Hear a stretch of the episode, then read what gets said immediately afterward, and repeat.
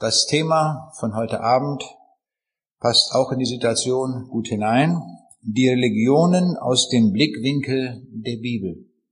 Wir werden ja alle sehr stark mit den unterschiedlichsten Religionen konfrontiert. Viele reisen in andere Länder, so wie ich das auch tue, und da werden wir immer wieder auch mit anderen Religionen konfrontiert. Viele von uns reisen auch in Länder, wo sie das auch immer wieder sehen. Aber man muss gar nicht lange reisen, man kann auch im Lande bleiben.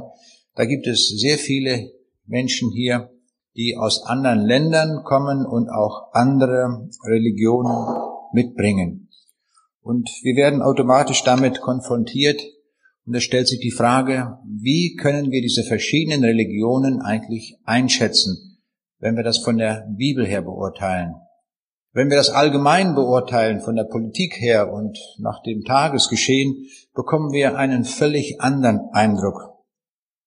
Als 1994 ein Muslim im deutschen, Bundes, im deutschen Bundestag hineingewählt wurde, wurde das als großer Sieg in der türkischen äh, Tageszeitung gefeiert. In äh, Bielefeld gab es, gab es den ersten deutschen Bürgermeister, mit muslimischer Herkunft. Die evangelische Kirche hat in Pforzheim, als dort eine große Moschee gebaut wurde, den Kronleuchter gestiftet. Und als der jetzt verstorbene Papst Johannes Paul II. in Afrika war, in Nigeria, hat er die, hat er vor Muslimen gesprochen und hat sie begrüßt mit Liebe, Schwestern und Brüder. Bei anderer Gelegenheit war er in Damaskus in der Umayyaden-Moschee und bei anderer Gelegenheit hat er den Koran geküsst. Das sind alles Dinge, die wir in den Zeitungen lesen und wir bekommen so mancherlei Eindrücke, wie ist das Ganze nun einzuordnen. Vielleicht noch ein Zitat von Mutter Teresa, die ja auch weltbekannt geworden ist durch ihre Dienste in Indien. Und sie hat einmal gesagt, ich habe immer gesagt, wir sollten einem Hindu dazu verhelfen, ein besserer Hindu zu werden, einem Muslim dazu verhelfen, ein besserer Muslim zu werden und einem Katholiken dazu verhelfen, ein besserer Katholik zu werden. Wir sehen diese Zitate und diese ganzen Geschehnisse geben so den, vermitteln den Eindruck, es ist ja letztlich ganz egal, was man glaubt, zu welcher Religion man gehört, es spielt ja letztlich alles keine Sicht. Nur irgendeinen Halt muss ja letztlich jeder haben. Dieser Eindruck entsteht dabei. ist noch gar nicht lange her, bei uns in Braunschweig, da hat der Domprediger Joachim Hempel in der Moschee in Braunschweig auf einem Teppich gekniet. Das war dann in der Braunschweiger Zeitung als große Sache dann aufgemacht worden. Ein sehr langer Artikel, sogar mit Farbbild erschien. Und in dem einleitenden Fettdruckteil des Artikels hieß es dann, Verbindungen zwischen der türkischen Moschee an der Ludwigstraße und dem Dom St. Blasi bestehen schon seit den Tagen der Troja-Ausstellung. Domprediger und Imam hatten gleich einen Draht zueinander und äh, gestalteten im Vorjahr einen gemeinsamen Gottesdienst im Dom. Das christlich-islamische Gebet soll nun am 11. September wiederholt werden. Alle diese Eindrücke, die man da bekommt, zeigen uns so an, es gibt eben alles und alles ist auch irgendwo gleich richtig oder wie auch immer. Wir stehen davor und fragen uns, wie kann man das Ganze beurteilen?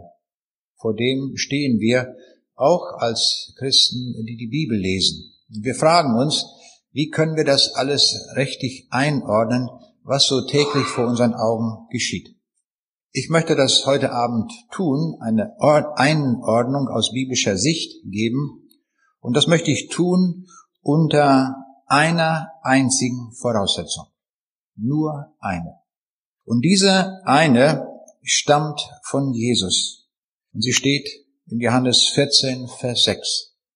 Und er hat gesagt, ich bin die Wahrheit. Nur von dieser einen Voraussetzung möchte ich ausgehen, von der sich auch das Wort ableitet, was wir in Johannes 17, Vers 17 finden, wo Jesus zum Vater betet, dein Wort ist die Wahrheit. Und nehmen wir noch als Ergänzung dazu, was Paulus gesagt hat in Apostelgeschichte 24, Vers 14. Er sagt, ich glaube allem, was geschrieben steht. Und das ist ein sehr guter, ein sehr deutlicher, ein sehr klarer Satz. Ich glaube allem, was geschrieben steht. Damit meint er die Bibel. Er sagt nicht, ich verstehe alles. Müssen wir genau sehen. Aber er sagt, ich glaube allem. Jetzt wollen wir die verschiedenen Religionen ausgehend von dieser Tatsache, dass das, was in der Bibel steht, wahr ist, beurteilen. Und wir werden sehen, wenn wir das tun und konsequent tun, ist das gar nicht schwer. Das wird zwar sehr massiv dem allgemeinen Zeitgeist widersprechen, es wird auch sehr massiv den politischen Handlungen widersprechen. Aber das darf uns nicht weiter interessieren, das war schon zur Zeit Jesu so und auch zur Zeit Paulus so gewesen, dass das, was gepredigt wurde, nicht der allgemeinen Volksmeinung und dem Zeitgeist entsprach. Das darf uns also nicht wundern, wenn etwas anderes dabei rauskommt. Ich möchte zwei Texte voranstellen, die uns einführen in die Thematik des heutigen Abends. In Apostelgeschichte 4, Vers 12 lesen wir dazu einen sehr grundlegenden Text. Da heißt es, in keinem anderen ist das Heil, ist auch kein anderer Name unter dem Himmel den Menschen gegeben, darin wir sollen selig werden. Und ein zweiter Text, der steht in Lukas 13, ist etwas länger, sind die Verse 23 bis 30, aber die uns etwas sehr Wesentliches vermitteln zu der Thematik, mit der wir uns heute Abend befassen wollen. Es sprach aber einer zu ihm, nämlich zu Jesus. Herr, meinst du, dass nur wenige selig werden? Er sprach zu ihnen, ringet darum, dass ihr durch die enge Pforte hineingeht. Denn viele, das sage ich euch, werden danach trachten, wie sie hineinkommen, und werden's nicht können. Wenn der Hausherr aufgestanden ist und die Tür verschlossen hat, und ihr anfangt draußen zu stehen und an der Tür zu klopfen und zu sagen, Herr, tu uns auf, dann wird er antworten und zu euch sagen, ich kenne euch nicht. Wo seid ihr her? Dann werdet ihr anfangen zu sagen, wir haben vor dir gegessen und getrunken und auf unseren Straßen hast du gelehrt. Und er wird euch sagen, ich kenne euch nicht. Wo seid ihr her? Weicht alle von mir, ihr Übeltäter. Da wird sein Heulen und Zähneklapfen, wenn ihr sehen werdet Abraham, Isaac und Jakob und alle Propheten im Reich Gottes, euch aber hinausgestoßen. Und es werden kommen von Osten und von Westen, von Norden und von Süden, die zu Tisch sitzen werden im Reiche Gottes. Und sie, es sind Letzte, die werden die Ersten sein, und es sind Erste, die werden die Letzten sein. Dieser Text hier, den der Jesus hier sagt, zeigt uns deutlich, dass viele Menschen sich auf den Weg machen, um in den Himmel zu kommen. Viele steht hier. Und sie wollen das auch ernsthaft, betreiben das auch ernsthaft. Aber am Ende wird Bilanz gezogen und Jesus sagt hier ein sehr markiges Wort, wenn er sagt, ich kenne euch nicht, ich habe euch nie gekannt, weicht von mir. Wir leben noch in der Zeit, in der man sich entscheiden kann, auch hinsichtlich der Frage der Religionen, der Einordnung unseres Lebens und aller diese Dinge. Wir können die Weichen noch stellen. Jenseits der Todesmauer kann keine Weiche mehr gestellt werden. Das müssen wir auch denen sagen, die immer wieder versuchen, etwas hineinzuspekulieren jenseits der Todesmauer. Das geht nicht. Da zeigt die Bibel keine einzige Stelle, die so etwas erlaubt. Vom Sündenfall haben wir Menschen uns alle von Gott entfernt. Und wir versuchen irgendwie zu Gott zu kommen. Das ist unser Ziel. Und dieses Ziel haben eigentlich alle Menschen. Und aufgrund dessen, weil das so ist, haben die Menschen etwas erfunden. Davon spricht die Bibel im Römerbrief Kapitel 2 in den Versen 14 bis 15. Da heißt es, denn die Heiden, die das Gesetz nicht haben, doch von Natur tun des Gesetzes Werk, so sind sie, obwohl sie das Gesetz nicht haben, sich selbst ein Gesetz. Denn sie beweisen des Gesetzes Werk sei geschrieben in ihrem Herzen, da ja ihr Gewissen es ihnen bezeugt. Dazu auch die Gedanken, die sich untereinander verklagen oder entschuldigen. Es ist eine Stimme in uns, das ist das Gewissen, das uns anklagt oder auch entschuldigt in dem, was wir tun. Dieses Gewissen ist sozusagen, wenn man das vom Griechischen übersetzt, ein Mitwisser. Das Gewissen weiß alles, was wir tun. Alle unsere Gedanken, alle unsere Taten sind unserem Gewissen bekannt. Und dann stellen wir fest, wir haben einen Mangel gegenüber dem Schöpfer. Und so tun wir etwas dagegen. Und diese Erfindung, die dagegen gerichtet ist oder etwas dafür tun will, um mit diesem Schöpfer, den man vielleicht gar nicht kennt, in Ordnung zu kommen, diese Erfindung heißt Religion. Religion ist also eine Erfindung des Menschen, das gerichtet ist gegen das schlechte Gewissen. So können wir es auf einen kurzen Punkt bringen. Das Gewissen zeigt uns auch an, dass wir einen Schöpfer haben, dass diese Welt, unser Leben nicht von alleine entstanden sein kann. Das sagen nur die Evolutionstheoretiker, die haben sich da abgekoppelt. Aber das sagt sonst niemand auf der ganzen Welt, wo man hinkommt, zu Indianern oder sonst irgendwo. Sie wissen alle, es muss jemand da sein, der das gemacht hat. Es muss einen Urgrund dafür geben. Und sie haben alle die Ahnung der Ewigkeit. Es kann nicht so sein, dass jetzt alles zu Ende ist, wenn hier wir die paar Jahre hinter uns gebracht haben. Das ist das Wissen, das eigentlich alle Menschen haben, die über diese Grundfragen einmal nachdenken. Und das Ergebnis dieses Nachdenkens ist es, dass es sehr, sehr viele Religionen gibt. Nun gut, das muss auch so sein. An verschiedenen Stellen der Welt haben Menschen nachgedacht und sie sind natürlich zu unterschiedlichen Ergebnissen gekommen. Und da gibt es den sogenannten Polytheismus. Da sagt man, na ja, das ist nicht nur ein Gott, es gibt viele. So wie im Hinduismus zehntausend Götter, gar keine Frage. Das ist alles möglich. Oder andere sagen, nein, das kann nicht sein, es darf nur einen Gott geben. Das ist dann der Monotheismus, der uns besonders begegnet in extremer Form im Islam. Nur ein Gott und alles andere ist Gotteslästerung. Und dann gibt's andere, die sagen, ja, keinen persönlichen Gott dürfen wir uns vorstellen, sondern dieser Gott, der muss irgendwo so um all verborgen sein, so in den Bäumen, in den Blättern und äh, auf den Wiesen und überall. Und das ist dann der Pantheismus. Das ist also eine Gottesvorstellung, wo man sagt, überall, wo wir hin, hingehen, da ist irgendwo Gott mit enthalten. Diese Auffassung vertrat zum Beispiel Goethe, der sehr viele Gedichte geschrieben hat, in denen auch Gott vorkommt. Aber damit meint er keineswegs den Gott der Bibel, sondern er meint diesen pantheistischen Gott, der so überall äh, in jedem Baum und sonst irgendwo da vorkommt. Dann gibt es eine andere Form, das ist der Atheismus. Auch der Atheismus ist eine Religion.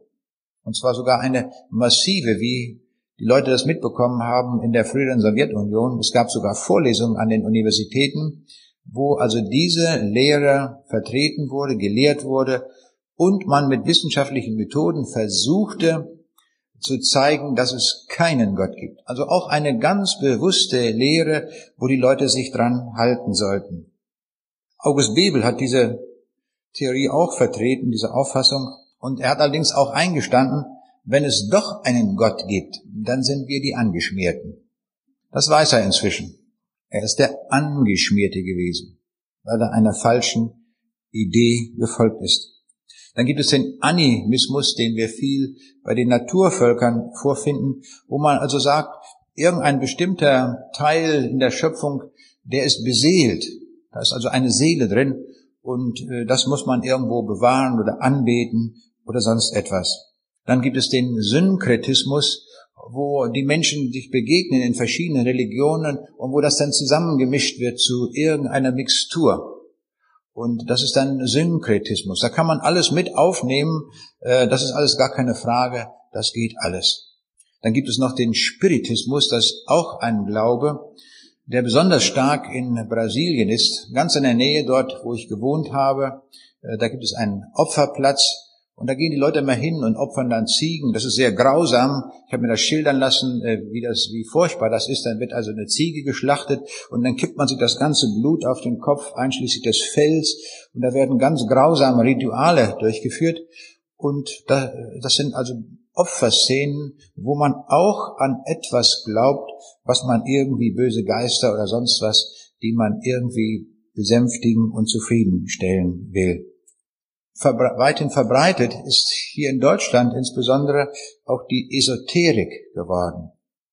Ist auch eine Vorstellung, die unpersönlich ist, wo man keinen persönlichen Gott kennt, aber man glaubt so, dass man irgendwie immer wieder neu in diese Welt hineinkommt. Neulich sah ich so ein Buch, äh, ich dachte, es ist mal ganz interessant, der Titel Niemand stirbt für ewig. Ich dachte, das ist äh, ein guter Titel. Mal sehen, wie das geht. Was, was hat dieser Autor geschrieben? Da wurde mir schon nach wenigen Zeilen klar, das war ein Esoteriker. Und dann hat er da drin auch Folgendes geschrieben. Die Vorstellung einer Wiedergeburt übt eine starke Faszination auf uns aus. Mit Wiedergeburt meint er, dass man noch einmal in diese Welt hineingeboren wird, als was auch immer, aber man kommt immer noch mal hinein. Doch gleichzeitig erschreckt sie uns auch, meint er. Doch mit den Gedanken, schon einmal oder mehrmals gelebt zu haben, können sich immer mehr Menschen auch in unserer Heimat anfreunden. Wenn der Hypnosearzt oder der Psychotherapeut uns in ein früheres Leben zurückführt und wenn wir erfahren, dass wir damals als angesehene Kurtisane am französischen Hof, als Priesterin im alten Rom oder als Minister in Ägypten der, in Ägypten der Pharaonen gelebt haben, dann mag das einen gewissen Glanz in den Alltag des jetzigen Daseins zu bringen. Eine nicht eben geringfügige Wertschätzung. Das war ich. Ich war also jemand. Und wir sehen, das übt eine Faszination aus auf viele Menschen und sie folgen dem dann. Ich hielt irgendwo einen Vortrag, kommt hinterher eine Frau auf mich zu und sie sagte, was sagen Sie dazu, wenn ein Kind von einem Hund gebissen wird und das Kind stirbt? Was soll ich dazu sagen? Erstmal muss man überlegen, was soll man dazu sagen? Ja, sagt sie, ich habe eine Lösung dafür. Ganz einfach, sagt sie. Der Hundebesitzer war in seinem früheren Leben ein Tierschänder. Und jetzt bekommt er die Rechnung dafür. Und so sehen wir, so haben die Leute für ihre Dinge eine Lösung gefunden und sie glauben das einfach. Und wir sehen, das ist so unvorstellbar weit und unterschiedlich, was da geglaubt wird. Viele kennen den bekannten Komponisten Richard Wagner und er hat auch an was geglaubt. Was hat er geglaubt? Er hat ein Glaubensbekenntnis formuliert und da hat er festgehalten, was er glaubt. Und er sagt, ich glaube an Gott. Na, hört sich gut an. Jetzt geht's weiter. An Mozart und Beethoven. In gleicher Weise an ihre Jünger und Apostel. Ich glaube an den Heiligen Geist und an die Wahrheit der einen unteilbaren Kunst ich glaube, dass diese Kunst von Gott ausgeht und in den Herzen aller erleuchteten Menschen lebt. Ich glaube, dass wer nur einmal in den erhabenen Genüssen dieser hohen Kunst schwelgte, für ewig ihr ergeben sein muss und sie nie verleugnen kann. Ich glaube, dass alle durch diese Kunst selig werden. Auch ein Glaubensbekenntnis. Wir sehen, da ist kein Mangel an diesen Glaubensbekenntnissen. Wenn wir uns um, umschauen im deutschen Lande, dann werden wir mit einer Religion in ganz besonderer Weise mehr und mehr konfrontiert. Überall kann man sagen, schießen die Moscheen aus dem Boden. Und seit dem 11. September 2001 habe ich beobachtet, dass es in vielen Buchhandlungen richtig eine Abteilung gibt mit islamischer Literatur. Und in Fernsehsendungen wird darüber diskutiert und immer wieder taucht die Frage des Islam auf. Und darum müssen wir uns also auch mit dieser Religion auseinandersetzen. Seit dem 11. September 2001 hört man immer wieder den Satz, jetzt ist die Welt anders geworden. Nie wieder wird sie mehr so sein, wie sie war. Ganz genau genommen muss man sagen, dieser Satz trifft auf eine andere Situation ganz besonders zu, nämlich auf die Situation des Sündenfalles im Garten Eden. Was da geschah, hat eine Veränderung gebracht, sodass die Welt, wie sie vorher war, nie wieder so sein wird auf dieser Erde, wie sie gewesen ist. Was war geschehen an diesem 11. September? Zwei Flugzeuge waren in die Zwillingstürme des World Trade Center und ein drittes in das Pentagon gestürzt. Wir kennen das alle von den Berichten, die ja auch beliebig oft wiederholt worden. Um 8.47 Uhr bohrt sich eine entführte Boeing 767 der American Airlines mit etwa 850 Stundenkilometern in den Nordturm. Dabei sind 63.000 Liter Flugbenzin explodiert. Um 9.02 Uhr stürzt ein zweiter Jet in der Gewalt von Terroristen etwa in Höhe des 60. Stockwerkes in den Südturm und verglüht in einem riesigen Feuerball. Mehr als 350 Feuerwehrleute stürmen in die Zwillingstürme hinauf, nur wenige überleben. 56 Minuten hält der stark beschädigte Südturm dem 1000 Grad heißen Inferno stand. Doch dann knickt der obere Teil in Höhe des 80. Stockwerkes ein. In den beiden Wolkenkratzern stecken 192.000 Tonnen Stahl. Das ist so viel, wie verbaut worden sind an 27 Eiffeltürme in Paris. Fast 3000 Menschen fanden den Tod. Ein Wirtschaftswissenschaftler hat den, nur den rein materiellen Schaden einmal berechnet und er kommt auf 1000 Milliarden Dollar. Und er sagt, noch nie in der Weltgeschichte hat ein Einzelereignis einen so großen Schaden verursacht. Das ist ein Schaden von der Größenordnung des Ersten Weltkrieges. Unvorstellbare Ausmaße. In der Jahreschronik des Spiegel hieß es zu diesem Ereignis, da wurde Folgendes gesagt. Dieser sonnige Dienstag wird der dunkelste Tag in der Geschichte Amerikas. Es wird der Tag, an dem die riesige Stadt von einer epochalen, unvergleichlichen Katastrophe von Tod, Elend und tiefster Verzweiflung heimgesucht wurde.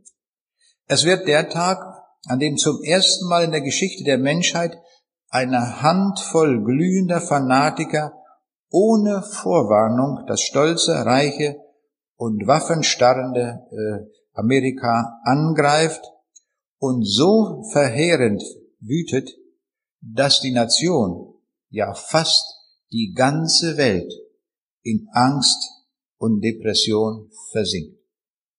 Soweit Zitat aus dem Spiegel. Ein New Yorker Feuerwehrmann stellte fest, wir wissen, wo die Vermissten sind, auf unseren Schaufeln, an den Sohlen unserer Stiefeln, in den Filtern unserer Atemmasken. Das ist das, was wir immer wieder gehört haben und gesehen haben.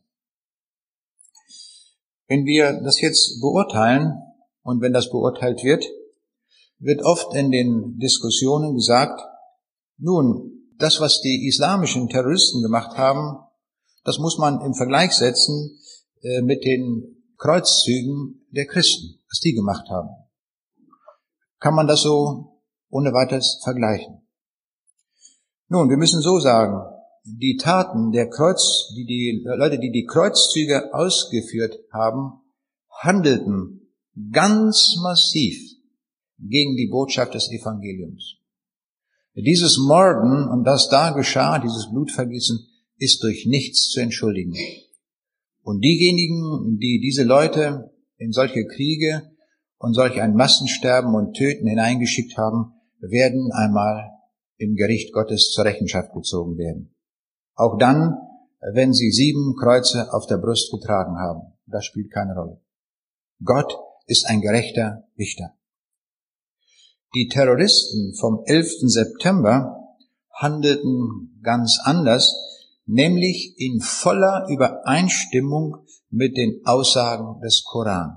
Das ist ein Riesenunterschied. Das muss man wissen, wenn man einfach so locker das miteinander vergleicht. Mohammed Atta raste mit seiner Maschine in äh, diesen Zwillingsturm, im Nordturm hinein. Er studierte hier in Deutschland, hat eine Diplomarbeit geschrieben und auf der Titelseite seiner Diplomarbeit stand Folgendes geschrieben. Mein Gebet und meine Opferung und mein Leben und mein Tod gehören aller dem Herrn der Welten. Genau das haben diese Leute am 11. September in die Tat umgesetzt. Das, was sie geglaubt haben und was sie dem Koran entnommen haben, wir werden das gleich noch kennenlernen. Sie haben gemeint, es ist ein Flug ins Paradies. Aus der Sicht der Bibel können wir sagen, es ist eindeutig ein Flug in die Hölle. Diese Leute hatten eine Unterlage mit 180 Seiten stark, stark eine Gebrauchsanweisung des Terrors und darin stand Folgendes geschrieben. Nie in der Vergangenheit und nie in der Zukunft wurde und wird ein islamisches Reich durch friedliche Verhandlungen und durch die Zusammenarbeit von Gremien errichtet werden. Islamische Reiche werden errichtet durch den Stift und das Gewehr und durch das Wort und durch die Kugel und durch die Zunge und den Zahn. Hier sehen wir, was der Hintergrund ist. Wir haben oft das Wort gehört vom Dschihad, von dem heiligen Krieg. Im Koran stehen einige Wörter, die wir uns ein wenig anschauen, auch mit den Aussagen. Es gibt fünf verschiedene Wörter für Kampf und Krieg fünf verschiedene, nur einer von diesen fünfen steht nicht im Koran. Das erste heißt Kifa und bedeutet den ideellen Kampf, also den Umgang mit Argumenten. Diesen Kampf mit Argumenten, mit Worten, mit Überzeugungen, das ist der Kampf, den der Apostel Paulus beschreibt im zweiten Timotheusbrief Kapitel 2 Vers 7. Wenn er sagt, ich habe den guten Kampf gekämpft, ich habe den Lauf vollendet, ich habe den Glauben gehalten. Er hat nie mit der Waffe gekämpft, sondern mit Worten, hat Leute überzeugt. Dieses Wort heißt im arabischen Kifa, es kommt aber im Koran nicht vor. Dafür vier andere Wörter, äh, die es im Koran gibt. Das erste Wort ist Jihad. Das heißt sich anstrengen, um für Allah etwas zu leisten. In Surah 1, Vers 195 steht das. Und nicht sind diejenigen Gläubigen, welche daheim ohne Bedrängnis sitzen, gleich denen, die in Allahs Weg streiten, jetzt kommt's, mit Gut und Blut. Darum geht es. Das zweite Wort ist Kital. Dieses Wort steht 33 Mal im Koran und bezeichnet den Kampf mit der Waffe, mit der Waffe in der Hand. Das Ziel ist es dabei, den Feind mit Gewalt zu besiegen und ihn, wenn nötig, im Nahkampf zu töten. Dies geschieht auch mit dem Risiko, dass man selbst dabei fällt. In Surah 2, Vers 191 steht das. Und erschlagt sie, wo immer auf ihr auf sie stoßt. Und vertreibt sie, von wannen sie euch vertrieben. Denn Verführung ist schlimmer als Totschlag. Also alle diejenigen, die nicht zum Islam gehören, denen ist dieser Satz geschrieben. Das dritte Wort ist Hiraba. Dieses Wort kommt sechsmal im Koran vor und bezeichnet einen Angriff gegen Allah und Mohammed oder eine islamische Kriegserklärung gegen diejenigen, die sich den Gesetzen des Islam widersetzen. Davon steht in Sure 5, Vers 33, Siehe, der Lohn derer, welche Allah und seinen Gesandten befehden und Verderben auf der Erde betreiben, ist nur der, dass sie getötet und gekreuzigt oder an den Händen und Füßen wechselseitig verstümmelt oder aus dem Lande vertrieben werden. Und das vierte Wort, das im Koran steht und auch Kampf bedeutet in diesem Sinne, das ist Fi Sabil Allah. Dieser Ausdruck kommt 45 Mal vor und bedeutet so viel wie auf den Weg Allahs sich begeben oder für die Sache Allahs kämpfen. Surah 3, Vers 13, ein Haufen kämpfte in Allahs Weg und der andere war ungläubig. Was ist eigentlich das Ziel des Islam? Das müssen wir wissen, wenn wir in unserem Land so massiv auch von davon zu hören bekommen. Angestrebt wird die Weltherrschaft. Im Koran ist der Missionsbefehl an zwei Stellen in dieser Weise zusammengefasst. Sure 1, Vers 193, da heißt, bekämpft sie mit der Waffe, bis sie keine Versuchung, gemeint ist der Abfall vom Islam, mehr gibt und die gesamte Religion auf der Erde nur Allahs ist. Also ist das Ziel. Die gesamte Erde soll für den Islam erobert werden. Oder Sure 48, 28, Allah hat seinen Gesandten mit der rechten Leitung und der wahren Religion geschickt, um den Sieg über alle Religionen zu geben, auch wenn dies die Polytheisten, den Polytheisten zuwider ist. Wir hören immer wieder von Selbstmordattentaten, die an der Tagesordnung stehen. In einer islamischen Zeitung wurde geschrieben, eine Milliarde Moslems sind bereit, ihre Körper in Bomben zu verwandeln. Im Jahr 2002 trafen sich islamische Geistliche auf einer Konferenz in der libanesischen Hauptstadt Beirut. In der Abschlusserklärung haben sie Folgendes formuliert. Es ist also kein Einzelner, der so etwas gesagt, sondern das ist eine offizielle Verlautbarung. Selbstmordattentate, ausgeführt von heiligen Kriegern gegen den zionistischen Feind, sind legitim. Sie basieren auf dem Koran und den Lehren des Propheten Mohammed. In der Erklärung wurde auch die Beseitigung des Staates Israels gefordert. Selbstmordanschläge sind die höchste Form des Martyriums und führen ins Paradies. Das ist auch der Grund, Warum junge Leute und diese Leute das tun? Weil sie in den Selbstmord gehen, weil sie sagen, das ist der einzige Weg vom Koran, auch der geschrieben ist, dass man in das Paradies kommen kann. Das, was wir Christen kennen, Heilsgewissheit, das gibt es nicht, sondern nur dem Krieger wird so etwas gesagt. Derjenige, der dann in dieses Paradies kommt, dem wird dann verheißen, was in Sura 55, Vers 54 folgendes steht. Sie sollen sich lehnen auf Betten mit Futter aus Brokat und die Früchte der beiden Gärten sind nahe. In ihnen sind keusch blückende Mädchen, die weder Mensch noch Jan zuvor berührte. Und ihnen, in ihnen, in diesen Gärten also, sind schöne und gute Mädchen. Das ist also das, was denen versprochen wird. Wenn wir einmal zwei Gedankensysteme miteinander vergleichen, den Kommunismus und den Islam, dann hat jemand das wie folgt beschrieben. Und das ist, finde ich, sehr bemerkenswert. Das vergangene Jahrhundert wurde von zwei Ideologien, dem Nationalsozialismus und dem Kommunismus, erschüttert, weil beide die Weltherrschaft anstrebten. Es scheint mir, als sei der Islam jedes System, das im 21. Jahrhundert die Weltherrschaft beansprucht.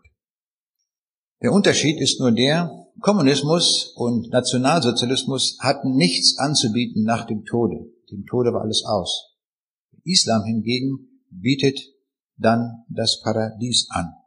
Darum ist das von völlig anderer Art. Ich war neulich auf einer Geburtstagsfeier und da war ein netter Mensch, ein Islam. Um das ganz deutlich zu sagen, ich sage absolut nichts gegen die Menschen. Es geht hier um die Lehre, um das, was gelehrt wird, was im Koran steht. Und dieser Mann sagte zu mir, er wusste, dass ich Christ bin, er sagt, wissen Sie, wir sind ja, wir glauben doch alle an denselben Gott. Er wollte mir was Gutes sagen. Und ich sagte, das können wir sehr schnell einmal rauskriegen. Ich sage, schauen Sie, hat Ihr Gott einen Sohn? Oh, not auf keinen Fall, sagt er. Das wäre Gotteslästerung. Ich sage, schauen Sie, mein Gott hat einen Sohn und der heißt Jesus Christus. Oh, sagt er, das ist ganz schlimm. Und da hatten wir in weniger als einer Minute geklärt, ob wir denselben Gott haben. Auf keinen Fall. Ich verstehe darum nicht, dass von Kirchen und von aller möglichen Seite wird immer wieder betont, dass man da gemeinsam an einen Gott glaubt. Es gab eine Fernsehsendung, Report München, in der auch der Islamkenner äh, Peter Scholatur auftrat. Und es wurde da behauptet, der Islam sei eine friedliche Religion. Und Peter Scholatur hat das begründet mit einigen Suren, dass diese Auffassung nicht stimmt. Und er zitierte Koran, Vers Sure 47,5, denen gehört das Paradies, die auf dem Weg alles kämpfen, die töten und getötet werden. Sure 8, Vers 13, haut den Ungläubigen die Köpfe ab und haut ihnen die Enden der Finger ab. Oder Sure 8, Vers 56, die Ungläubigen, die durchaus nicht glauben wollen, werden von Allah wie das ärgste Vieh betrachtet. Das sind Originalzitate aus dem Koran. Wenn wir das vergleichen mit der Bibel, finden wir eine total andere Auffassung. Der Jesus lehrt uns, liebet eure Feinde, bittet für die, die euch verfolgen, damit ihr Kinder seid des himmlischen Vaters. Das ist eine ganz andere Sichtweise und das steht sich wirklich diametral gegenüber, was wir dort sehen. Um einige Lehrpunkte des Korans einmal herauszustellen, um zu zeigen, dass es in den wesentlichen Punkten, man kann sagen in allen Punkten, keine Gemeinsamkeit gibt. Auf die Frage, die Jesus dem Petrus stellt, was sagt ihr denn, wer ich bin?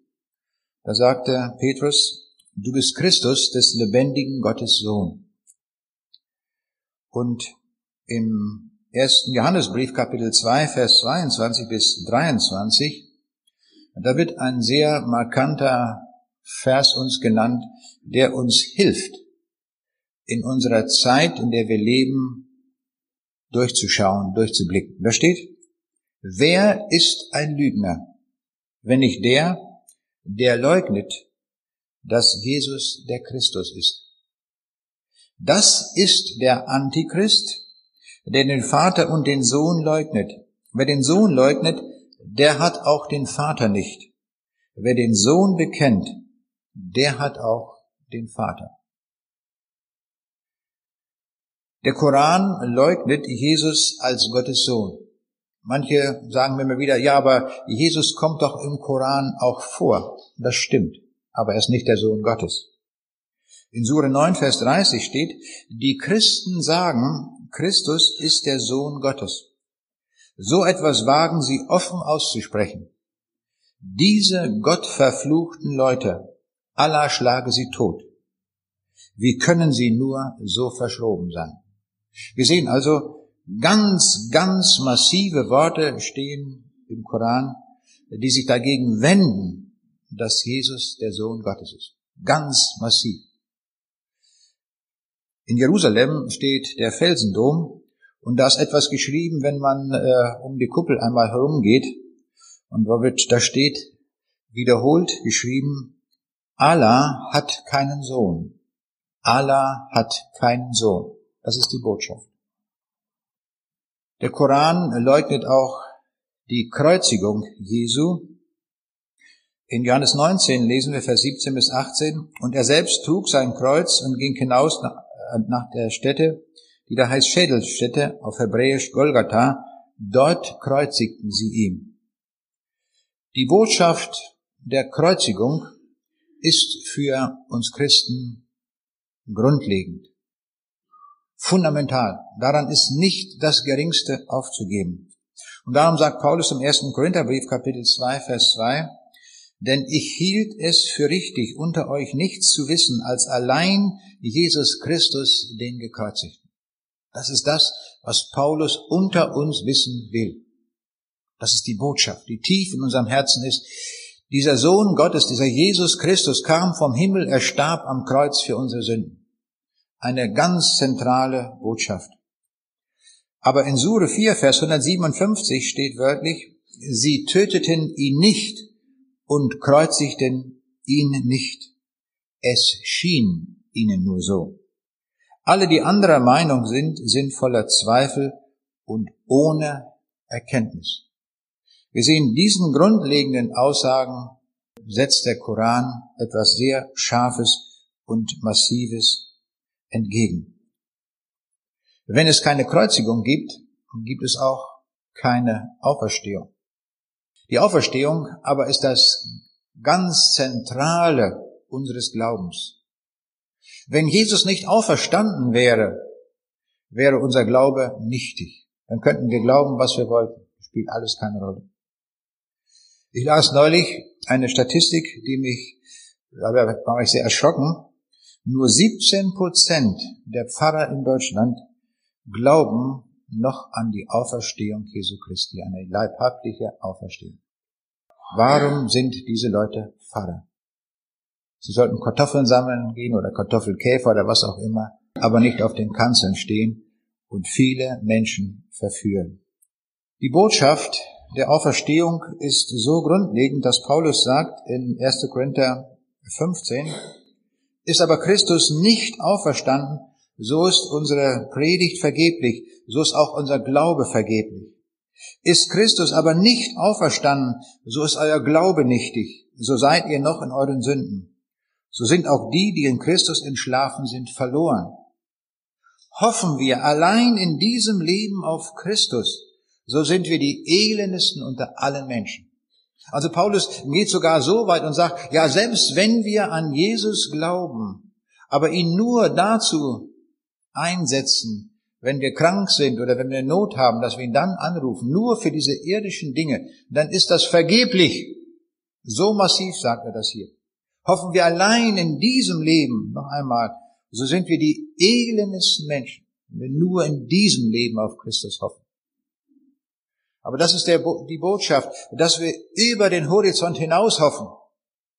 Und darum auch dann, wenn wir vielleicht, wie es dem einen oder anderen, wir wissen ja nicht, wie es uns ergehen wird, wenn wir krank werden und wenn es ans Sterben geht, dann ist das Einzige, was uns durchtragen wird, der Glaube an diese Auferstehung. Denn der Jesus ist gekommen, um uns ewiges Leben zu bringen, damit wir wirklich Errettung haben und den Himmel finden.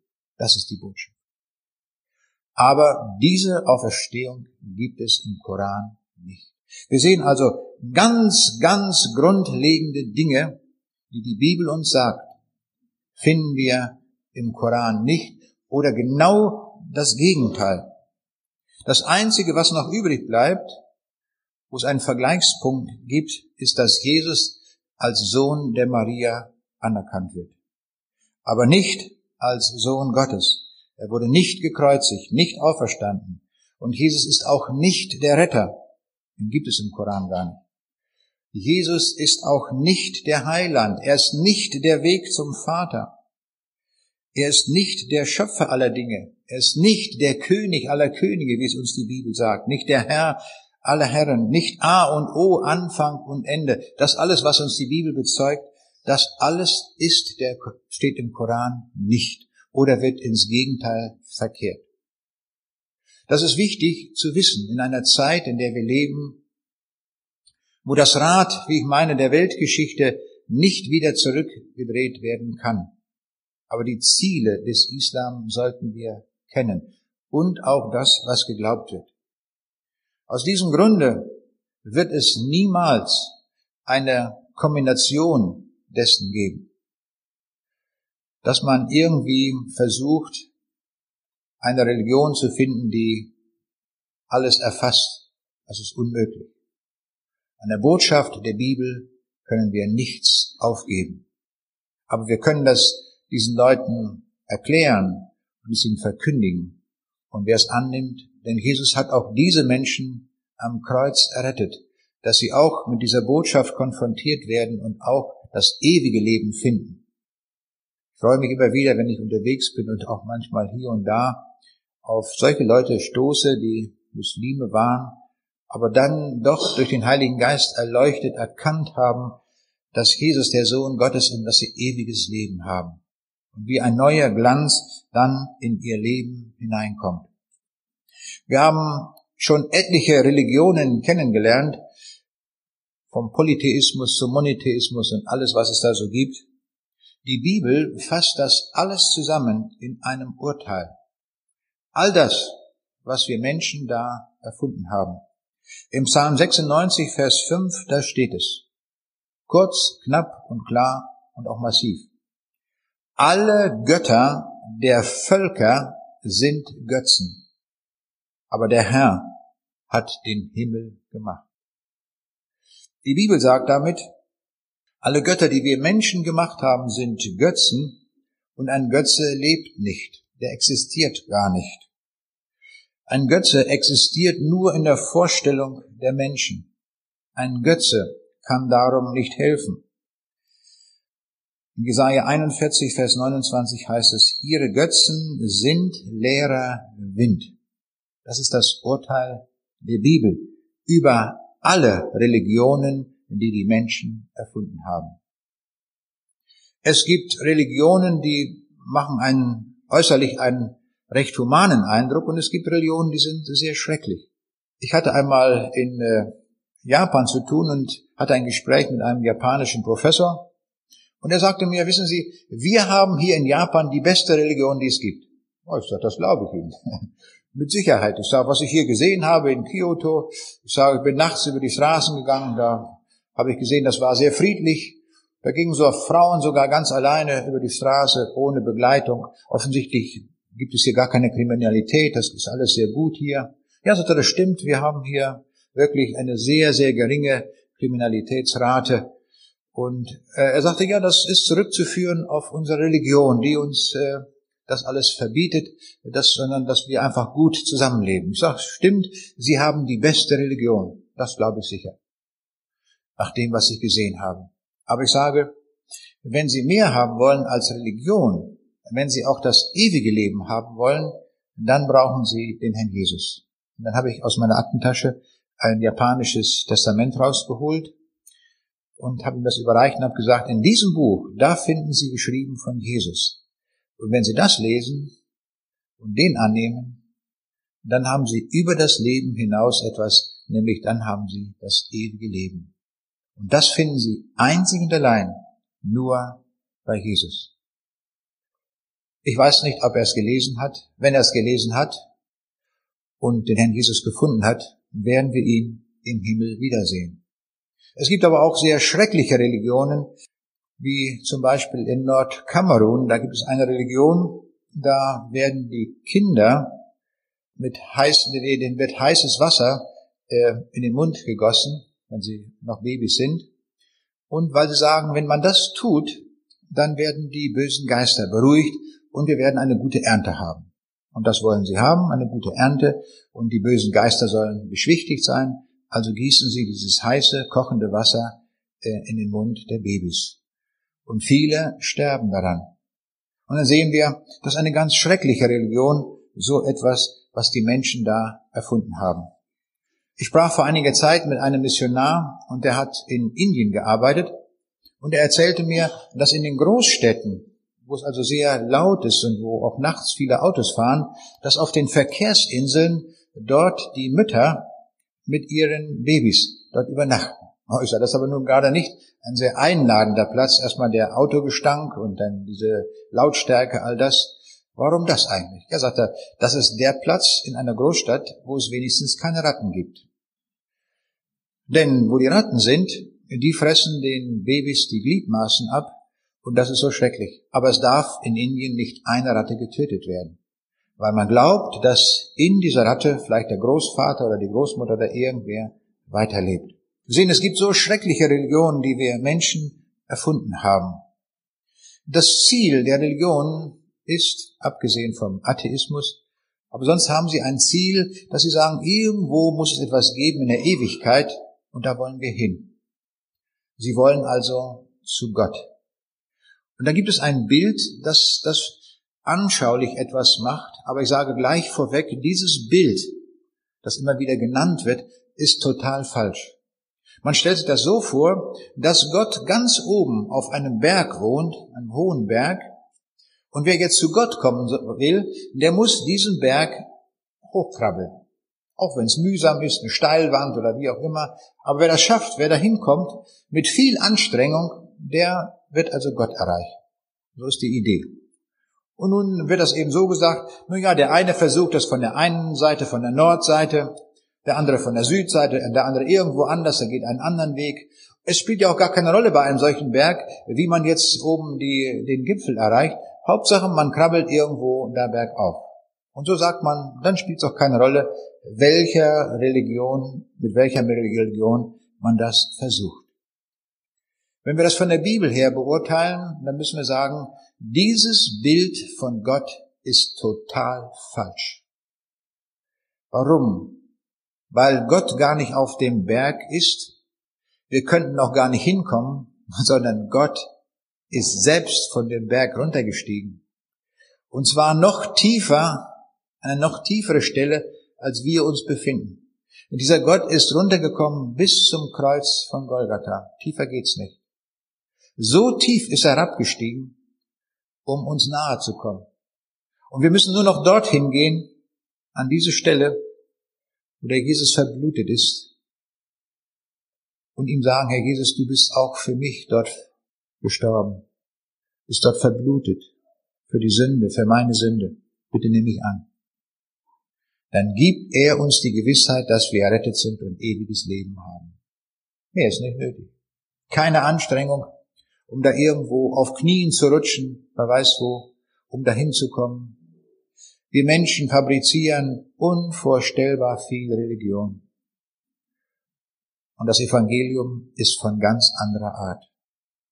Das Evangelium ist von der Art, dass Jesus selbst zu uns gekommen ist und wir dürfen das annehmen, was er für uns bereitet hat. Das ist Evangelium.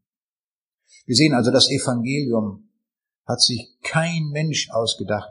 Nie wäre jemand auf diese Idee gekommen, dass der Schöpfer des Universums, dass der, der alle Macht hat, der sagen konnte, mir ist gegeben alle Gewalt im Himmel und auf Erden, der wirklich die Macht über alle Dinge hat, der auch die Macht über die Naturgesetze hat, der dem Tod befehlen kann und dann wird der Lazarus lebendig, der dem Sturm auf dem See Genezareth befehlen kann und im Augenblick ist Ruhe im Karton. Derjenige, was kein Physiker kann, die Naturgesetze überschreiten, der kann das mit seinem Allmachtswort. Er spricht und dann geschieht das. Gegen alle Naturgesetze. Gar keine Frage. Er hat sie ja gemacht. Er hat ja die Naturgesetze erfunden. Das ist ja seine Idee. Darum kann er an den Naturgesetzen an jeder Schraube drehen, wie er will. Und darum kann er auch mühelos auf dem See Genezareth spazieren gehen und sinkt überhaupt nicht ein weil er dem Gravitationsgesetz befiehlt, jetzt nicht. Ich hab dich ja gemacht, Gravitationsgesetz. Jetzt wirkst du mal nicht. Und dann tun die das. Und stellen wir uns vor, dieser erhabene Herr, dieser Herr über Raum und Zeit, über alle Dinge, der kommt zu uns an die tiefste Stelle und stirbt dort einsam und verlassen für uns, so dass er ausrufen muss, mein Gott, mein Gott, warum hast du mich verlassen? Es ist die einzige Stelle in der Welt, wo Gott nicht mehr war.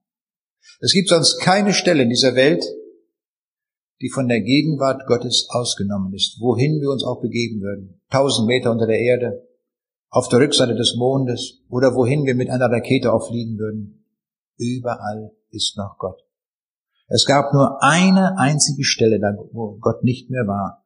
Und das war an diesem Kreuz von Golgatha.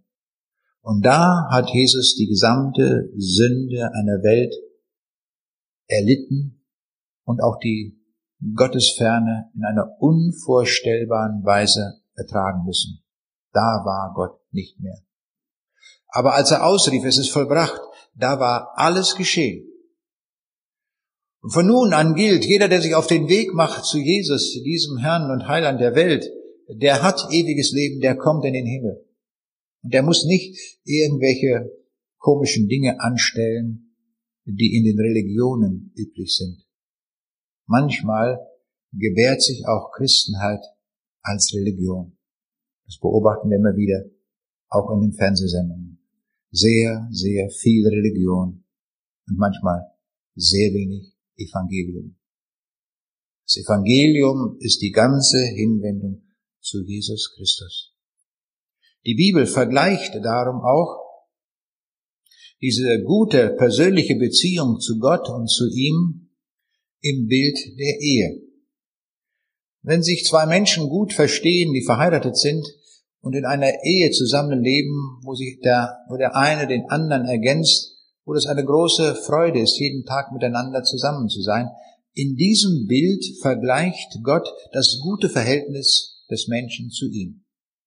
Das Gegenbild zur Ehe, das ist die Hurerei. Und in diesem Bild vergleicht die Bibel alle Religionen. Alle Religionen sind in den Augen Gottes Hurerei. Das wollen wir uns einmal anschauen im ersten Korintherbrief, da steht das, Kapitel 6, 9 bis 10. Wisset ihr nicht, dass die Ungerechten werden das Reich Gottes nicht ererben. Lasset euch nicht irreführen, weder die Unzüchtigen, noch die Götzendiener, noch die Ehebrecher werden das Reich Gottes ererben.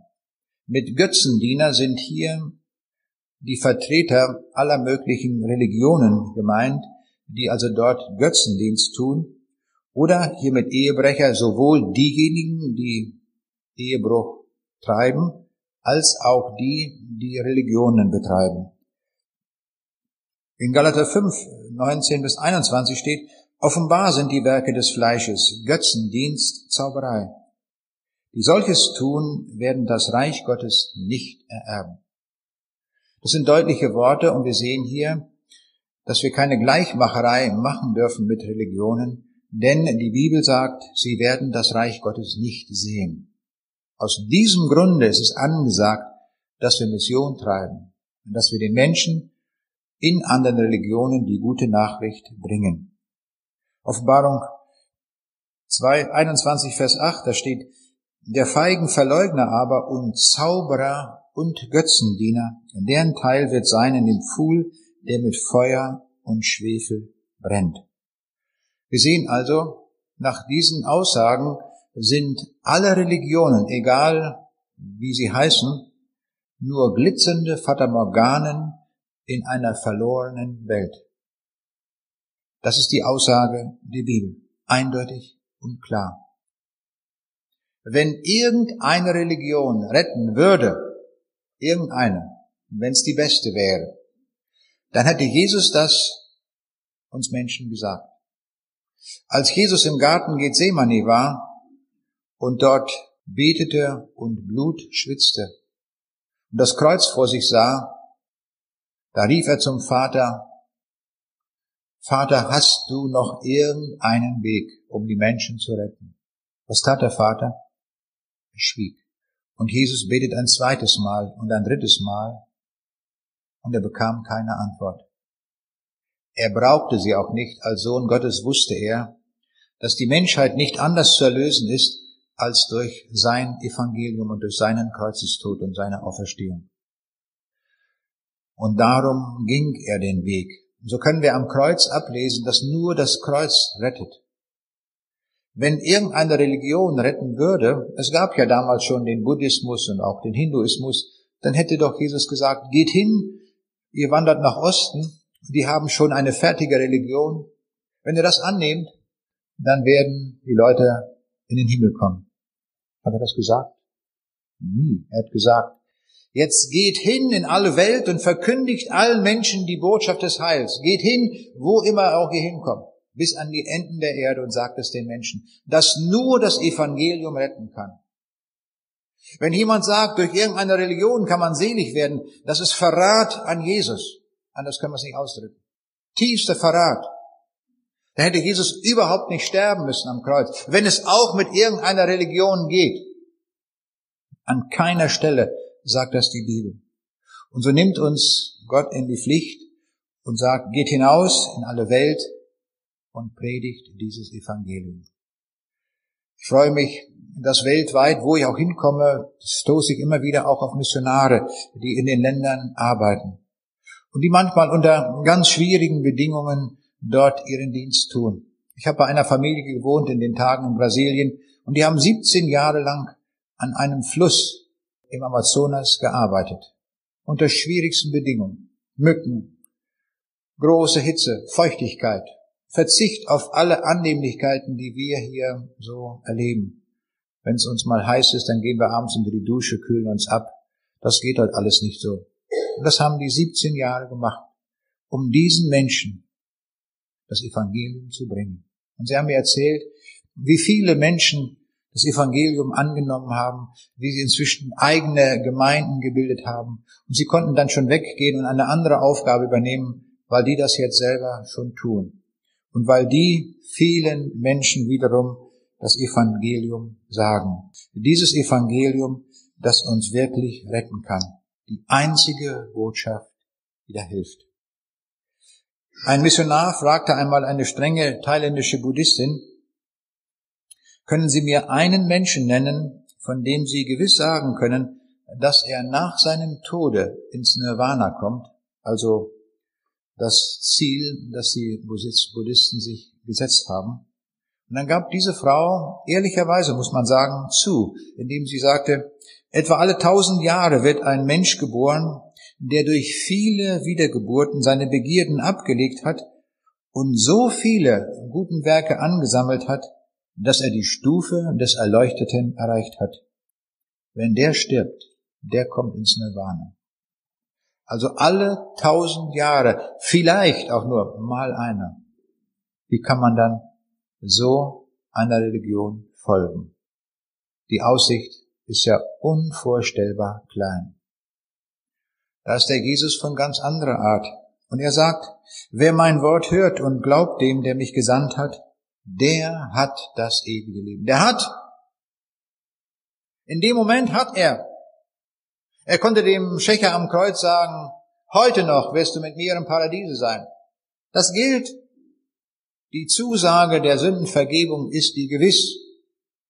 Du wirst in Ewigkeit bei mir sein. Das ist Gewissheit. Und das ist das, was wir in der Bibel vorfinden. In 1. Johannes 5, Vers 12 bis 13, da lesen wir, Wer den Sohn hat, der hat das ewige Leben. Wer den Sohn Gottes nicht hat, der hat das ewige Leben nicht. Solches habe ich euch geschrieben, die ihr glaubet an den Namen des Sohnes Gottes, auf dass ihr wisset, dass ihr das ewige Leben habt. Das ewige Leben können wir also hier und heute annehmen. Das ist die Botschaft vom Kreuz. Hier und heute, jetzt, sofort. Es geht sofort nicht irgendwann. Die Zusage steht. Das finde ich gewaltig. Das ist eine Botschaft, mit der kann man überall hingehen in der ganzen, in die ganze Welt hinaus und das allen Menschen sagen. Sagen, kommt, ist für euch gebracht. Das ist Evangelium. Nimm es heute an. Du kannst es heute, du gewinnst heute eine Ewigkeit. Ich hielt einen Vortrag in der Schweiz und hinterher gab es auch noch so etwas zu essen und dann stand da ein Ehepaar und ich kam mit denen ins Gespräch und ich sagte, haben Sie das so heute verstanden, was da gesagt wurde? Oh ja, sagten sie, alles klar. Wurde ja deutlich gesagt. Oh, ich sagte, das freut mich aber, wenn das so rübergekommen ist. Ich sagte, dann werden Sie sicherlich sich jetzt wohl auch bekehren wollen. Nein, sagten sie, heute nicht. Ich sagte, wann denn? Nö, sagten sie, irgendwann mal. Oh, ich sagte, wissen Sie, das muss ich Ihnen noch erklären. Es gibt bezüglich einer Entscheidung für Jesus zwei Vorschläge. Der erste Vorschlag lautet, tu es nicht heute, sondern tu es irgendwann einmal. Irgendwann mal, in zwei Jahren, in drei Jahren, aber irgendwann. Und der andere Vorschlag lautet, tu es heute, jetzt, wo du es gehört hast, wo du es verstanden hast, mach es fest. Ich sage, wissen Sie, von wem die beiden Vorschläge stammen? Der erste Vorschlag mit der Verschiebung, die stammt vom Teufel.